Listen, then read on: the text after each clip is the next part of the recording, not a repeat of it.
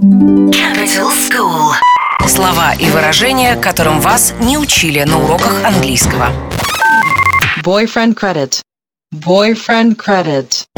Объясняет коммерческий директор рекрутинговой компании Люк Джонс, Лондон, Великобритания.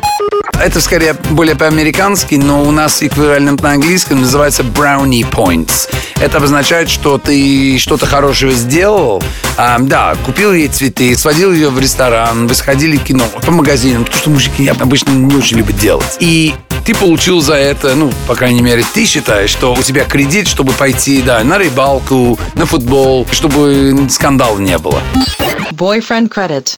Boyfriend credit. School.